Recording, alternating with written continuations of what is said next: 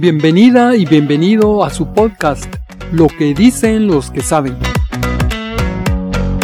En este espacio nos reunimos para aprender de las experiencias y conocimientos de personas que han sido exitosas en el campo del desarrollo personal y empresarial. En este episodio conversaremos sobre el tema cómo reformar y mejorar una organización de acuerdo con la opinión del señor Robert M. Gates. Soy Francisco Mata y me complace ser su anfitrión.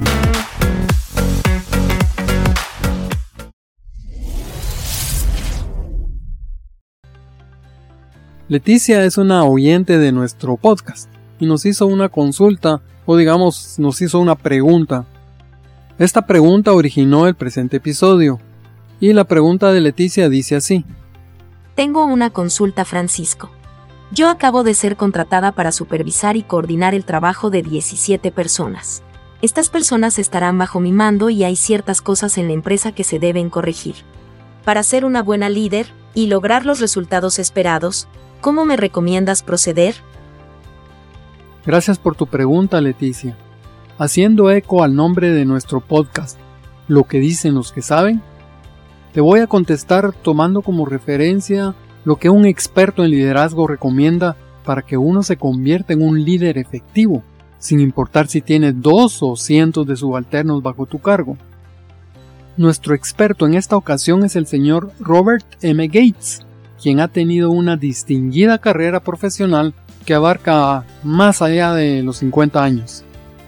Entre las experiencias de trabajos de Mr. Gates te puedo mencionar que trabajó como secretario de la Defensa de los Estados Unidos, bajo el gobierno del presidente George W. Bush y en el de Barack Obama. También fue director de la CIA y miembro del Consejo de Seguridad Nacional de los Estados Unidos. Y en el lado de la iniciativa privada, fue presidente de la famosa Universidad de Texas, AM, y además ha escrito varios libros, o sea que sabe lo que significa manejar gente y lograr objetivos. Por eso lo seleccionamos a él. Uno de los libros que escribió Mr. Gates se titula A Passion for Leadership, que puede traducirse como Una pasión por el liderazgo. Este libro nos interesa porque en él Mr. Gates comparte lo que un líder debe hacer durante un proceso de cambio o de reforma dentro de una organización.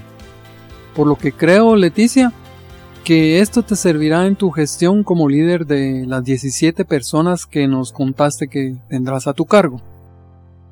Para empezar, Gates nos aclara que para ser un buen líder debemos desarrollar o contar con dos características infaltables. Una de esas características es la habilidad política bien desarrollada. ¿Qué significa esto? Esto significa dos cosas. Primero, debes saber identificar qué es lo que hay que hacer, cuándo y cómo.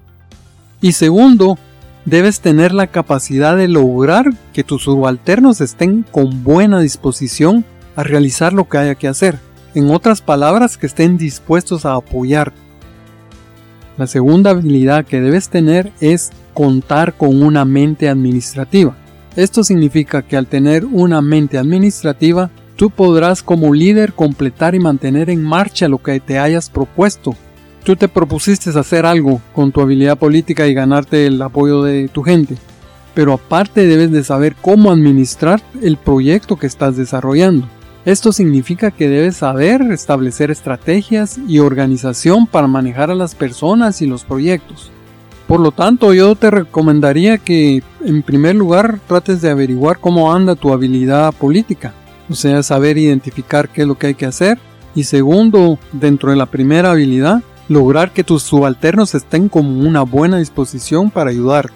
Y la segunda habilidad ya es cuando has decidido qué vas a hacer. Entonces tienes que saber cómo administrar a tu gente y qué estrategias vas a usar y cómo te vas a organizar para manejar a las personas y el proyecto.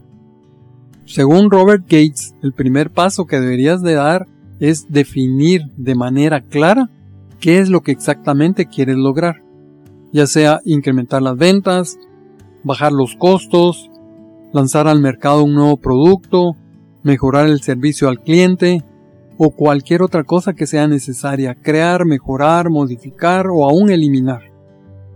Puede ser que identifiques varias áreas que requieren atención o que necesiten crearse. En este caso debes ser capaz de establecer prioridades de las diferentes metas que te propongas, cuáles requieren atención inmediata, cuáles podrían esperar cierto tiempo y cuáles pueden esperar un plazo mayor para ser tomadas en cuenta y ser atendidas. Porque tratar de cambiar varias cosas de una vez te puede llevar al fracaso. Para empezar, Robert Gates te aconseja que te tomes el tiempo necesario para hablar con las personas que trabajan a tu cargo. Él dice que es recomendable que hables con personas de todos los niveles de la organización, desde subalternos al más alto nivel hasta subalternos del más bajo nivel. ¿Por qué recomienda don Robert Gates que uno hable con los subalternos? ¿No cree usted que es pérdida de tiempo? Aparentemente parecería que es una pérdida de tiempo, pero la verdad es que hay que invertir tiempo en esta actividad, Leticia. Y vale la pena esta inversión porque normalmente los empleados conocen las debilidades y las fortalezas de la organización y probablemente tienen buenas ideas sobre lo que hay que mejorar o reformar. Debes preguntar por fortalezas y debilidades de la empresa, o del departamento o la sección de la cual eres responsable y cuáles consideran que deberían de ser las prioridades para realizar cambios. Si tomas en cuenta todo lo que escuchas y lo analizas, puedes obtener una buena radiografía de qué está pasando dentro de la organización o de tu nueva área de trabajo, lo cual mejorará tu conocimiento de las dinámicas y la cultura de la organización. Otra cosa, Leticia, al mismo tiempo podrías evaluar los niveles de preparación de los empleados y la salud en general de la organización. Podrías detectar quiénes tienen actitud positiva al cambio y quiénes no, y quiénes podrían ser tus aliados en el proceso de cambio y quiénes no. Si escuchas a los trabajadores antes de tomar decisiones para realizar los cambios o modificaciones, les envías un mensaje muy claro a tus colaboradores, pues les das a entender que sus opiniones son importantes, que valora su franqueza que no pretende ser el sabiondo que tiene todas las respuestas y que no llegas a la empresa con una mente cerrada. Ok. ¿Y qué hago una vez haya concluido mis entrevistas con los trabajadores? Una vez terminas tus entrevistas con los empleados, debes preparar tu plan de acción, el cual debe contener tus decisiones, cambios a realizar, estrategias, etc. Si tienes un grupo de personas que se reportan contigo directamente, preséntaselos a ellos. La idea es pulir, mejorar y aceptar la retroalimentación que te pudieran proporcionar los subalternos directos. Por otro lado, si tú estás subordinada a autoridades superiores, también es recomendable presentarles tus planes a ellos, al mismo tiempo que posiblemente hagan observaciones te servirá para obtener su apoyo y su autorización y adjudicación de recursos. Una vez hayas logrado mejorar tus planes de acción, debes comenzar a actuar y darle seguimiento al cumplimiento de lo planeado, realizar modificaciones según sea el caso, agregar nuevas cosas o nuevas tácticas, etc.